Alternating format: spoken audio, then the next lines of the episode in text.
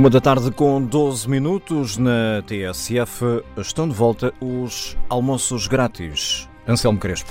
No dia em que o PS anda a bater de porta em porta para tentar formar uma geringonça 2.0 e no dia em que o PSD deve ganhar um novo candidato à liderança do partido. Luís Montenegro quebra hoje o silêncio depois do resultado do PSD nas últimas eleições legislativas e deve anunciar numa entrevista uh, que estará disponível para se candidatar se forem marcadas ou se e quando forem marcadas as eleições internas no partido. Carlos César e David Justino estão de volta aos almoços grátis. Sejam muito bem-vindos. Vou começar precisamente por aqui, David Justino, pelo tema da situação interna no PSD, depois do, da derrota que sofreu na, no último domingo. Um, e repare que eu não classifiquei a derrota, um, para lhe perguntar se era mais ou menos expectável que, perante um resultado destes, começassem a surgir uh, candidatos para a liderança do partido e, sobretudo, as críticas à liderança de Rui Rio. Eu julgo que seria expectável, independentemente do resultado, que não fosse uma vitória. Eh, eu julgo que numa situação dessas as coisas já estavam minimamente preparadas e já várias tentativas tinham sido feitas durante o último ano e meio para que não tivéssemos à espera do que está neste momento a acontecer. Uh, Portanto, nesse aspecto, quase nada de novo, não é? Porque eh, não temos nem novos protagonistas, nem novos métodos, os métodos são os mesmos, eh, nem propriamente temos nenhum fatores novos de credibilidade, digamos, dessas candidaturas, dado que eh, praticamente uh, são os mesmos que se tinham ao longo deste ano e meio uh, afirmado como críticos. Mas desse ponto de vista é coerente que agora surjam, Sim. não é? é porque coerente é uma, é uma sequência lógica, porque era aquilo que estava previsto e programado, precisamente, Uh, e tal forma programado que é interessante o facto de, durante uh, a campanha eleitoral, eh, enquanto os militantes de base, no fundo, participavam nas ações de rua, enfim, nos pequenos comícios, eh, vinham-nos chegando sempre informações de que havia um grupo de gente que andava a preparar a noite ou, ou o dia após, digamos, o, o dia 6. E nesse sentido, portanto, não tem, enfim, não há comentário nenhum a fazer, porque não há nenhuma novidade, era uma coisa que era esperada. Mas foi, uh, desculpe, foi o próprio Rui Rio que uh, falou em hipocrisia eh, quando se referiu aos críticos, Sim, dizendo mas que. Coisa, mas uma coisa não tem a ver com outra, não é? Não, seja, é só no facto... sentido em que estava a dizer que enquanto parte do partido estava mobilizado na campanha, outra parte do partido, os críticos estavam mobilizados no, no dia a seguir às eleições. Uh, sim, sim, sim. Mas isso preferiria que eles estivessem no, tinha a ver com a participação durante a campanha. Quer dizer, houve algumas incursões uh, pontuais, muito bem localizadas. E, portanto, não, não saíram disso, não é? E, portanto, não, não creio que. Quer dizer, eu acho que o Dr. Rui Rio tem, está à vontade precisamente para falar do problema da hipocrisia, tal como eu estou à vontade para dizer que nada disto era inesperado. E, uh, precisamente a propósito de Rui Rio.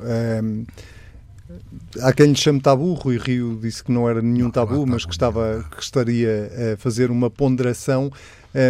Parece-lhe mais ou menos óbvio que Rui Rio seja novamente candidato às eleições internas do PSD? Ou isso não é assim óbvio, tão claro? Óbvio não é. Uh, isto porque, se me perguntarem, foi essa, é esse o meu pensamento, é que uh, se há condições para dar continuidade à estratégia e ao projeto que foi aprovado por larguíssima maioria no Congresso uh, de fevereiro do ano passado, ou melhor, de fevereiro de 2017, uh, julgo que há condições. Agora, para que essa estratégia possa ser concretizada, é necessário um líder. Mas o facto de se querer assumir como líder está dependente da vontade e da sua circunstância pessoal relativamente àquilo que pretende fazer. Portanto, eu acho que o Dr. Rio, como já é eh, reconhecido e, e, digamos, característico da sua forma de atuar, ele não vai expressar-se eh, quando existe este coro autêntico de, uh, enfim, de apresentação de candidaturas, de críticas, de ataques, etc enquanto isto durar, com certeza que ele não, não vai apresentar. Quando ele entende que está em a sua decisão tomada, ele anunciará, não há tabu nenhum. Aliás. Mas é uma decisão pessoal ou é, é também uma avaliação das reais condições que Rui Rio pode ter ou não para voltar a vencer é o partido? Que eu estava a dizer. Ele tem que fazer essa análise. A análise que eu faço é que as condições Uh, não é por causa, quer dizer, o PSD, mesmo com este resultado eleitoral, não alterou de tal forma as condições que permita inviabilizar uma candidatura. O partido continua com Rui Rio, é isso? Eu continuo a pensar que sim e, acima de tudo, continua a ser pertinente a estratégia e a opção que foi feita há um ano e meio. Portanto, nesse aspecto, não introduziria nada de novo. Agora, não há estratégia se não houver um líder. E, portanto, agora é do, do, do, da opção estritamente pessoal que uh, a opção tem que ser feita. E, portanto, nesse sentido, eu acho que se deve dar todo o espaço e todo o tempo que seja necessário para ele entender que vai poder dizer que sim ou vai poder dizer que não. E isso há de acontecer uh, nos não próximos sei, dias? Não sei, está dependente da vontade dele. Até isso. Até isso. Quer dizer, ao contrário do que se possa pensar, nós não tínhamos uma estratégia planeada para atuar assim em termos de, não é uma, uma estratégia, uma tática, não é? Para atuar desses termos, ele tinha a sua ideia, estava preparado, eu também estava preparado, mas quer dizer, já conversámos. Agora, a decisão é exclusiva dele. Condições, eu continuo a pensar que existem. A opção é, é, é, é, é do Dr. Rui Rio. Carlos César, seja muito bem-vindo de volta. Conseguiu encaixar este almoço numa agenda muito preenchida que tem durante o dia de hoje. Começámos precisamente aqui pelo, pelo tema da, do PSD e pela enfim, situação interna no partido depois da derrota no, no passado domingo. Um, e o que lhe queria perguntar era se uh, essa derrota que o PSD sofreu, e, e já agora juntava-lhe também o CDS, se esta crise do centro-direita, como já o Presidente da República há meses eh, qualificou, eh, se pode ter eh, vantagens para a governação do Partido Socialista daqui para a frente ou não, sobretudo tendo em conta que até agora o Partido Socialista ainda não conseguiu encontrar uma solução estável. Muito boa tarde, cumprimento também especial para o David Justino. eu creio que é bom não esquecer o cenário com que eh, nos sentamos aqui à mesa. Esse cenário é de uma vitória muito importante e muito impressiva uh, do Partido Socialista. Uh, é verdade que não dispõe de uma maioria absoluta, mas dispõe de uma maioria e de um valor reforçado no quadro parlamentar eh, que lhe permite oferecer aos portugueses eh, uma alternativa com melhores garantias de estabilidade do que aquela, inclusive, que vigorou na legislatura anterior. Incumbe aos partidos que fizeram uma campanha, no essencial, baseada uh, no apelo aos portugueses para não conferir uma maioria absoluta, uh, fazer o mesmo apelo a si próprios para garantir uma maioria estável. Uh, é esse o grande desafio com que os partidos à esquerda do Partido Socialista e o PAN são confrontados quando pediram que não houvesse uma maioria absoluta. Desse ponto de vista, já levou, o Partido Socialista já levou algumas negas, não é? Não, Hoje ouvíamos Jerónimo de Sousa a dizer que não, não havia acordo que, que, estava disponível Sim. apenas para avaliar caso a caso. Sim, mas eu creio que nós não devemos confinar o acordo uh, para a estabilidade uh, num documento escrito. Uh, é preciso. Também acha que não é preciso documento escrito? Sim, escrito ou não escrito, o que releva é conhecer o posicionamento dos partidos em relação a um conjunto de matérias fundamentais, designadamente aquelas que implicam com a política orçamental, e a partir daí uh, tirar ilações sobre a solidez do percurso que vamos fazer. Do ponto de vista do PCP, é conhecido algo que é verdadeiro, que é o valor da sua palavra. Uh, e, sobre essa matéria nós, nós, nunca tivemos nenhuma desilusão ao longo dos últimos quatro anos e repetidamente uh, o dissemos. Uh, se o PCP diz que é preto, é preto. Se diz que é branco, é branco. e é isso que nós esperamos ouvir do PCP. De resto, na prática, com o centro documento escrito, a verdade é que a última legislatura, no que toca designadamente ao PCP, foi marcada por uma por uma, digamos, característica uh, de colaboração uh, que se mediu caso a caso. esta legislatura foi muito trabalhosa, por vezes até penosa, com uma expressão que eu, que eu usei em determinada fase, porque tudo era negociado e ainda por cima tudo negociado de forma bilateral e não multilateral porque, como se sabe, o Partido Comunista e o Bloco de Esquerda não aceitavam participar em reuniões conjuntas, só o fizeram por duas vezes, quase ocasionalmente, a pretextos diferentes. Uh, e, portanto, foi isso que aconteceu, é isso que nós estimamos uh, que venha a, a acontecer, uh, mas num quadro partidário que é diferente. É preciso. E desse ponto de vista, é mais fácil que isso venha a acontecer com o PCP do que, por exemplo, com o Bloco de Esquerda? Repara, o posicionamento, é mais do bloco, confiável. Posicionamento do Bloco de Esquerda, uh, à partida destas negociações, uh, parece diferente. Uh, o Bloco de Esquerda equacionou no próprio dia das eleições a celebração de um acordo escrito, mais ou menos circunstanciado, é aquilo que se verá nas reuniões que agora começam a ter lugar, uh, e entendeu que isso era uma boa perspectiva, uma das suas boas perspectivas, no sentido de assegurar a sua responsabilização nos próximos quatro anos. Eu creio que é importante que, uh, que a estabilidade uh, seja garantida. A mensagem dos portugueses nestas eleições uh, parece-me clara. Foi o desejo da continuidade do modelo de governação e de cooperação interpartidária que funcionou do ponto de vista dos seus resultados conferindo ao Partido Socialista mais força na arbitragem dessa cooperação e também a responsabilidade de tomar a iniciativa com vista a que se formulem uh, consensos. Mas, o PS só... é hoje um partido com uma representação parlamentar muito acrescida. Nós tivemos um aumento da ordem dos 25% do número de deputados na Assembleia, isto não é pouca coisa, e somos o único partido de dimensão nacional do ponto de vista da representação parlamentar. Nenhum outro partido tem deputados todos por todos os círculos Mas responda-me só eh, isto. eleitorais. E Acha... isso é muito importante. O Carlos César tem alguma dúvida uh, de que o PCP é mais confiável do que o Bloco de Esquerda? Não faço diferenciações uh, a esse nível. Eu já o disse na legislatura anterior, que de um ponto de vista metodológico, uh, os nossos deputados do grupo parlamentar do PS sentiam-se mais confortáveis nas negociações com o PCP de um ponto de vista metodológico. Agora, de um ponto de vista, digamos, se quisermos, ideológico uh, ou referenciado nas temáticas que foram sendo sucessivamente discutidas, uh, evidentemente que existem grandes diferenças. É preciso ter em consideração o seguinte: nós fizemos uma campanha eleitoral todos nós, desde a direita à, à, à, à esquerda, eh, que naturalmente deu maior ênfase à diferenciação dos partidos. Eh, mas, evidentemente, há o outro lado uh, que os reúne, que é o lado da confluência. Ou seja, até agora foi necessário dizer nós somos diferentes por isto e por aquilo, nisto e naquilo.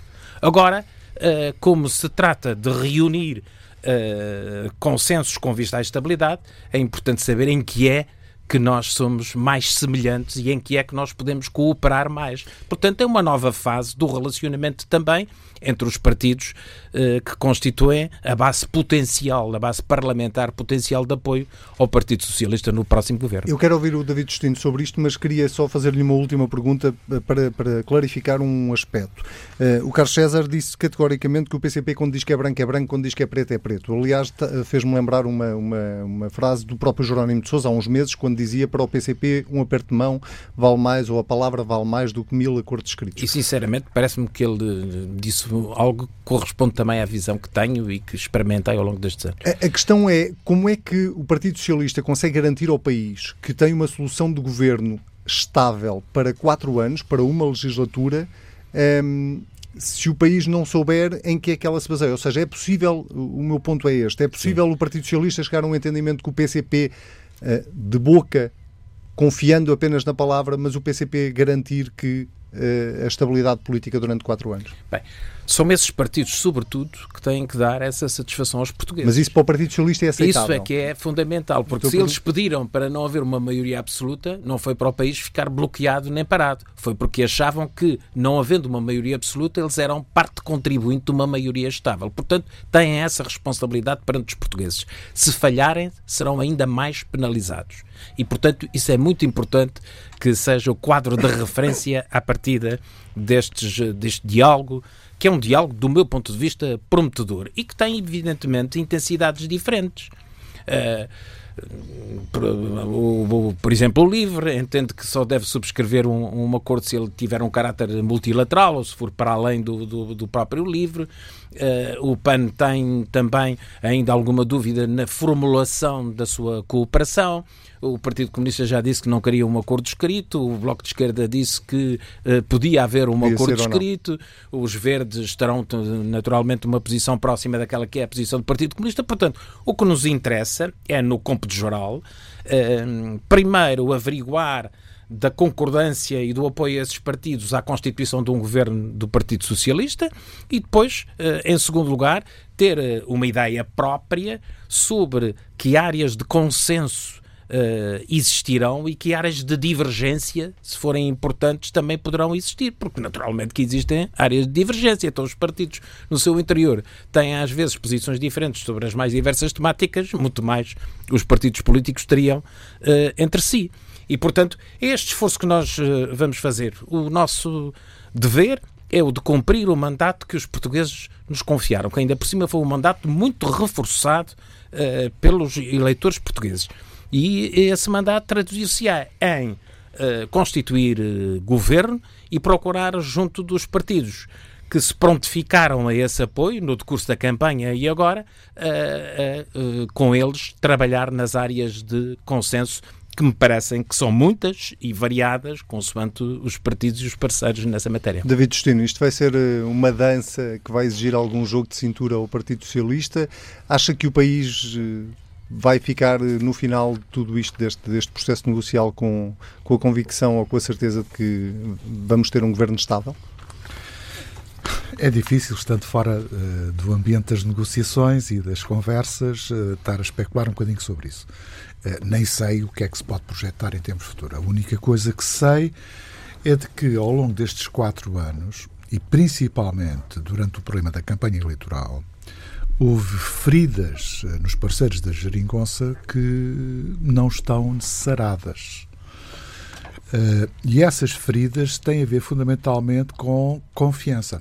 Ou seja, uh, até pelo facto de que o inimigo externo havia um partido que tinha sido mais votado e que, na verdade, se uniam os partidos que não tinham sido mais votados, e, portanto, havia aqui um fator, um contexto de ameaça que facilitava, digamos, que essa convergência. Passados estes quatro anos, esse inimigo externo já não existe com, o, mesmo, com o mesmo peso e, em segundo lugar, uh, houve uma deterioração evidente, nomeadamente durante o período dos debates e da campanha, uma deterioração evidente uh, do clima de confiança que pudesse existir anteriormente. Portanto, há aqui um, um déficit que eu julgo que uh, só é superado se houver claramente, uh, digamos, pôr as cartas todas na mesa e, e, de algum pragmatismo. Agora, também é verdade que, embora em setores como o caso do PS, eh, tenha, há sempre algum pragmatismo nestas coisas, uma grande flexibilidade, em relação a outros partidos esse pragmatismo não, é tão forte. E penso precisamente no facto, por exemplo, o caso do PCP, eh, pode-se confrontar precisamente com divisões internas eh, já, quer dizer, o peso já é mais reduzido. Se por essa razão ainda se agravam, digamos, eh, as divergências internas, porque assim, o PSD está habituado a, a, trabalhar com, com esse tipo de divergências, faz parte da sua história. O PCP não está. É? Portanto, vamos pensar nisso. No caso do Bloco de Esquerda, também pensar numa coisa que é, que é interessante. O Bloco de Esquerda perdeu votos. Não perdeu deputados. Pois. 60 mil o votos. Bloco de Esquerda. Não perdeu, não perdeu deputados, mas perdeu Sim. votos. Não perdeu deputados, mas perdeu votos. O PC perdeu deputados e perdeu votos. E o somatório destes dois conjuntos uh, é muito superior àquilo que o PS ganhou. Ou seja, o PS ganhou alguns votos à esquerda, mas não aquilo que os outros perderam. E, portanto, há aqui uma nova, uma nova geografia, não é? A mesma coisa se pode dizer, por exemplo, em relação à direita. Uh, ou pelo menos à, à, direita do Partido Socialista. Que uh, houve perdas de votos, desiguais, desiguais, mas quer dizer, as contas que eu faço, antecipando um bocadinho já os dados da, da imigração, uh, mas as contas que eu faço é que, comparando com 2015, uh, eh, o PS perdeu, ganhou cerca de 150 mil votos e o PSD uh, eh, terá perdido cerca de 150 mil votos. Mas se, perdeu, perderam os dois, um ganhou, não do outro, uma parte apenas, mas à esquerda. O outro perdeu à direita. Sim, mas do ponto de vista. Deixe-me voltar à questão da estabilidade para lhe perguntar isto. Uh, quando o Carlos César diz para o PCP o que é branco é branco e o que é preto é preto, uh, isto é, pode ser uma garantia de estabilidade para o país? Se não existir um acordo escrito, como aparentemente não vai existir, pelo menos com o PCP de certeza. Sim. Uh, ou era preferível, por exemplo, haver um acordo escrito com o Bloco de Esquerda e o Partido Socialista? Eu não sei como é que o PS vai resolver ter isso. Ter a garantia no, no de que há uma estabilidade. Conjunto, ou seja, alargando o leque de parceiros é? alargando o leque de parceiros, vai haver situações múltiplas. O Carlos César teve a oportunidade de enunciar aqui que há aqui várias posições, Bom, cada um tem quase a sua. Alargou o leque de, de opções. Qual é o. Qual é o exatamente. Mas qual é o Quem ponto? são os parceiros? Quando se exige e se faz uma força quase que decisiva para que seja escrito, isto quer dizer que não há confiança.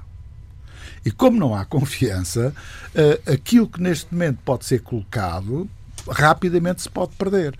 E, portanto, se se quer fazer, digamos que, acordos para uma legislatura, e acho bem que qualquer um que estivesse na mesma posição tentaria fazer isso, como era óbvio, mas quer dizer, tem que garantir que há então aqui negociações que podem até ser um pouco mais demoradas do que aquilo que se poderia estar à espera. Não sei.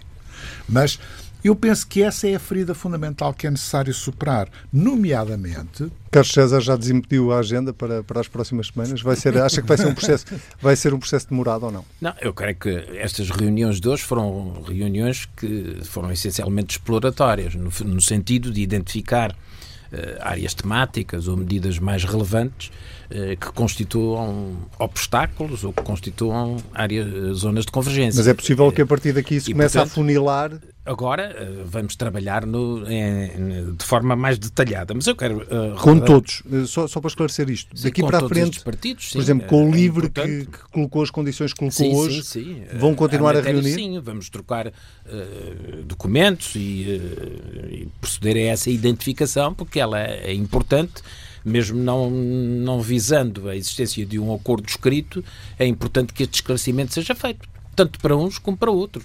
Eh, esses, eh, eh, os outros partidos também terão que fazer uma avaliação do, do programa de governo, do, do, primeiro orçamento, enfim, tudo isso. E, portanto, é importante que estes, que mais não seja do ponto de vista da metodologia de diálogo futuro, haja alguma coisa de concreto. Agora, eu acho que esta legislatura é evidentemente uma legislatura diferente, mesmo nos seus pressupostos iniciais.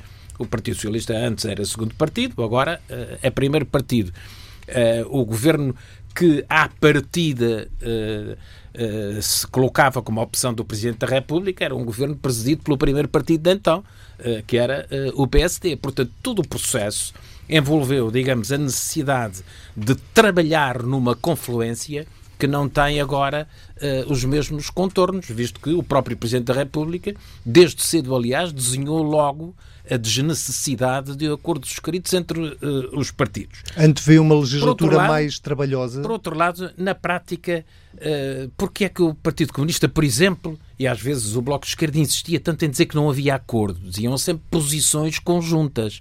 Porquê? Porque justamente identificavam aquela confluência como referenciada numa dúzia, ou pouco mais disso, de assuntos em relação aos quais uh, uh, havia essa confluência e a necessidade da sua concretização e desenvolvimento, mas não em relação ao resto, como aliás se passou.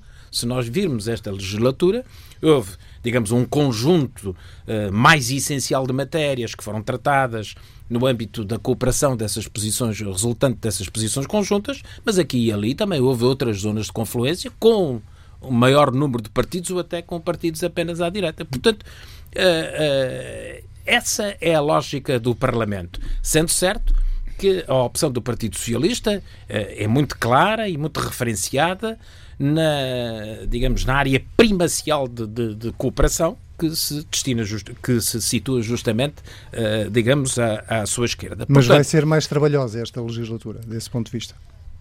Sim, não há garantia, mas, mas sabe, não, não há garantia causa, de quatro orçamentos de Estado aprovados. Não, não, por, não por causa, também não havia propriamente uh, essa garantia. O que havia era a garantia de que nos sentávamos à mesa para trabalhar essa viabilização. Até o viabilizar. Até o viabilizar. Mas Bom, não, não, mas, mas não... Uh, podia não haver acordo sobre essa matéria.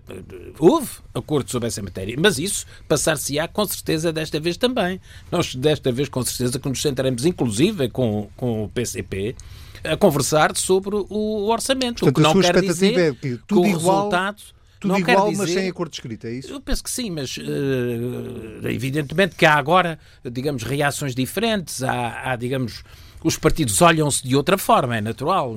Houve resultados uh, que se diferenciam uh, de um ponto de vista qualitativo, pelo menos, não é? E, portanto, cada um redefine as suas estratégias. Não é só em relação ao Partido Socialista, é o próprio Bloco de Esquerda em relação ao Partido Comunista, o Partido Comunista em relação ao Bloco de Esquerda, o PSD na direita em relação aos outros uh, partidos. Terá que, digamos, que se reformular do ponto de vista tático, pelo menos, em relação às outras forças. Portanto, evidentemente que haverá uh, uma mudança nesta matéria e, evidentemente, continuará a ser trabalhoso, porque uh, é mais fácil, evidentemente, ter uma maioria que não fique dependente de uma multiplicidade de acordos. De qualquer modo, há uma coisa que, que é preciso ter em consideração, quer dizer, um orçamento de Estado só é chumbado ou uma moção de censura só é aprovada se a direita se reunir com a esquerda para derrubar o Partido Socialista. E esse, é um e ponto... esse cenário é um cenário que me parece uh, pouco provável ou que mesmo à partida pode ser excluído. E do ponto de vista político esse é um ponto importante eh, nestas negociações, é garantir que a esquerda não se une é à um direita. É um ponto importante. E já teve essa garantia durante a manhã. Ainda mal começamos. Desculpe, eu não consigo evitar, eu não consigo evitar o meu papel de jornalista. Eu sei, eu compreendo. Mas, já, Ainda mal começamos, mas isso mas, já foi discutido de manhã. Mas uh, falamos uh, desses assuntos já com os dois partidos que, com quem já tivemos uh, diálogo. David Justino, se for assim, torna um bocadinho mais difícil o papel do centro-direita, não é? Porque pode-se antever aqui quatro anos, mais quatro anos de oposição. O problema não está na oposição, o problema está em saber uh, como é que nós vamos lidar precisamente quer com a governação, quer com, digamos, com o hemiciclo todo. É? E, portanto, aí também vamos ter que reaprender, porque há novos atores, há novas representações e, portanto, teremos que também reaprender um pouco sobre isso. Agora, eh, esta a chamada coligação negativa eu, sinceramente, não gosto das coligações negativas. Mas há uma coisa de que eu gosto menos, é pôr em causa o interesse nacional. Se por alguma razão tiver em causa interesse nacional, e numa situação que eu diria quase extrema, sim, sim, a coligação não negativa é perfeitamente possível. Sim, admito. É perfeitamente possível. E, portanto, não vamos. Desde que não seja. Como o Carlos César disse que Sim, era impossível. De, não, desde que o David. Que o PS faria o mesmo. Desde o que David não acha é? que uma situação extrema. Uh, e de, de, de pré-emergência nacional, seja, por exemplo, a carreira dos professores, eu acho muito bem, não é? Muito não, bem. sabe, você, eh, essa foi uma boa golpada que vocês deram e, portanto, uh, não, mas, montaram, bem o, montaram bem o circo. Hoje não é hoje. Eu já tinha tido essa ideia na altura e hoje estou plenamente consolidado. Por mais informação que tenha, consolida a ideia. Foi uma excelente golpada que vocês fizeram. Para utilizar a expressão do, do, seu líder, já lhe cheirava a isso, não era? não, não, mas ele, eu, eu, eu na ele altura... é muito sensível ao olfato do, do, do é, Partido Socialista. Eu, eu na altura já. Não lhe cheirou, foi a borrasca. Eu já não. Deixem-me que só saliente aqui duas ou três coisas que eu acho são relativamente importantes, relativamente até à forma de governar em dois aspectos. Primeiro, eh, a base estrutural, a base eleitoral, ou a estrutura da base eleitoral do PSD e do PS alterou-se claramente de 2015 para cá. E, portanto, não é uma mera alteração de conjuntura. Há uma alteração de estrutura. E porquê é que eu digo isto? Tem a ver fundamentalmente, quer dizer, se o PS teve o resultado que teve, independentemente de saber se é uma grande ou uma pequena vitória. Não vamos discutir isso. Temos aqui copos em cima da mesa, exemplificávamos com o copo meio cheio, o copo meio vazio. Mas, independentemente disso, há uma base, quer dizer, o PS ganha, em grande parte, porque conseguiu conquistar em 2015 o eleitorado sénior, digamos assim, que lhes dá novamente esta vitória. E isso foi uma alteração, porque era um dos esteios, era um dos pilares fundamentais da base eleitoral do PSD, era precisamente uh, o, o, apoio que tinha da parte da população mais idosa. O PSD, que continua a ter uma parte significativa da população mais idosa, mas reconfigurou de certa forma um bocado essa base. Porque tem mais jovens do que tinha e tem mais ativos qualificados do que tinha. E, portanto, há aqui, digamos que uma alteração profunda. O PS, mas também votam menos, não é? Não sei se votam menos, ou seja, eu sei que votam menos, mas eu estou a dizer qual é na composição sim, do sim, eleitorado sim, sim, do eleitoral. PSD, ganhou peso. Isso, ganhou peso, ganhou peso os adultos ativos qualificados e perdeu peso, digamos, aquilo que era tradicional desde os anos 80, não é? Uhum. Agora, estas, estas, esta, esta configuração eleitoral só se altera estando no poder. Não se altera na oposição. E, portanto, a não Mesmo ser assim, que são poder... dentro do mesmo espaço macro. Sim, sim, sim. sim, E, e altera-se para o bem e para o mal, não é? Exatamente. Em, Estando em, no poder, cortando pensões, também se altera essa base pois, eleitoral, não é? Mas, vamos lá ver. Ah, mas o PS já percebeu isso, enquanto no PSD, há uns tempos atrás, não perceberam isso. É? Uh, e isso é necessário perceber, quer dizer, as pessoas, uh, às vezes, a gente esquece, nós devemos ter perdido qualquer coisa como 150 mil votos em relação a 2015. Mas em 2015 deve-se ter perdido qualquer coisa como, eu diria, quase. Uh, Deixe-me cá ver, tenho aqui as contas feitas e não quero, não, não quero errar. Mas ter-se-á ter perdido cerca de 500 mil votos ou 550 mil votos. E, portanto, e isso tem a ver precisamente com essa reconfiguração da base eleitoral. Ou seja, não obstante o PSD e bem ter ganho as eleições e ter o partido mais votado em 2015, teve um, digamos, um corte na composição do seu eleitorado muito forte. É? O que é certo que, que só é recuperável quando se tem poder de distribuição precisamente para setores que funcionam muito em função dessa mesma distribuição. Portanto, o que está a dizer é que será muito difícil ao centro-direita nos próximos quatro não, anos não. Recuperar esse não, eleitorado. Esse eleitorado, sim, vai ter que recuperar outro.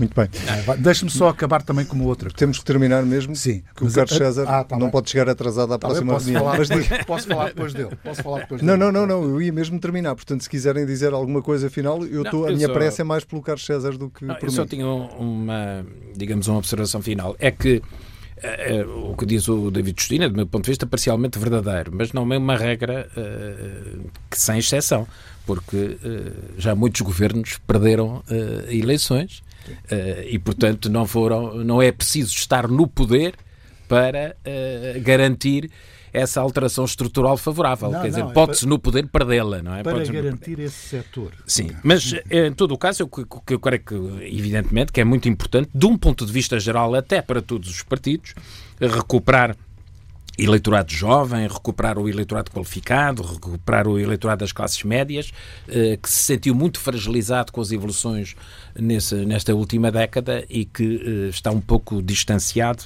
eh, da política e dos políticos e esse esforço deve ser feito para além de outros. No, é mais fácil fazê-lo com dinheiro político, do que sem dinheiro. Não? É? Mas sim, é verdade.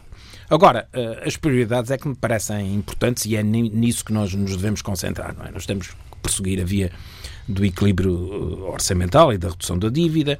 Uh, nós temos que dar, agora mais atenção às empresas, mais atenção, claro, no, no, que toca ao Serviço Nacional de Saúde.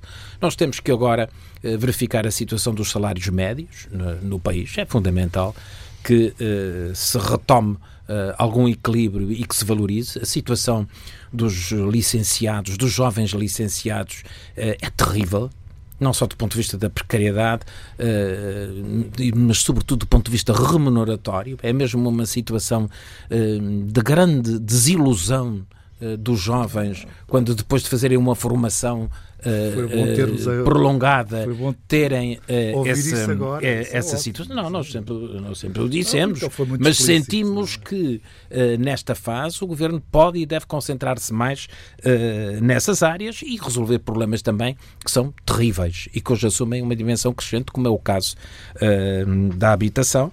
Uh, e das questões, enfim, resultantes da emergência climática, mas, portanto, são tudo grandes desafios, o que implicará eh, mais do que um arranjo uma engenharia.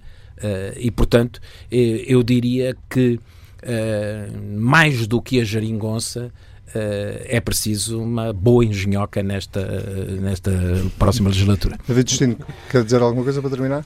Não, era, era de chamar a atenção para, digamos, algumas marcas uh, que vão estar durante esta legislatura. Em primeiro lugar, uh, sem falar na situação económica internacional, económica sim, e política. Sim, sem falaremos aqui mais à Sem frente. falar isso. Mas uh, o problema da, da presidência portuguesa da União Europeia, Europeia as autárquicas, não é? Uh, e depois, mais dois ou três problemas que, se não encontrarem solução, nos vão trazer algumas agruras que já foram claramente identificadas até durante a campanha e que julgo que o PS está consciente disso. Ou seja, há alguns setores da sociedade portuguesa, e foi um, um ou outro foram que enunciados, que é necessário atalhar com alguma capacidade de resposta, nomeadamente no que diz respeito ao investimento público, porque há situações, nomeadamente no setor ferroviário, etc., que estão extremamente complicadas. Muito bem. David Justino, Carlos César, nós voltamos a encontrar-nos daqui uma semana. O Carlos César ainda tem uma longa maratona até lá de reuniões vai, que vão continuar esta tarde, já às duas e um quarto, com uh, o Partido Ecologista Os Verdes, depois com o Bloco de Esquerda com, e com o PCP, uh, eh, para uh, precisamente tentar negociar aqui uma solução governativa que permita ao governo de António Costa uh, formar-se, apresentar um programa de governo e uh, governar na próxima legislatura. Os almoços grátis voltam daqui uma semana.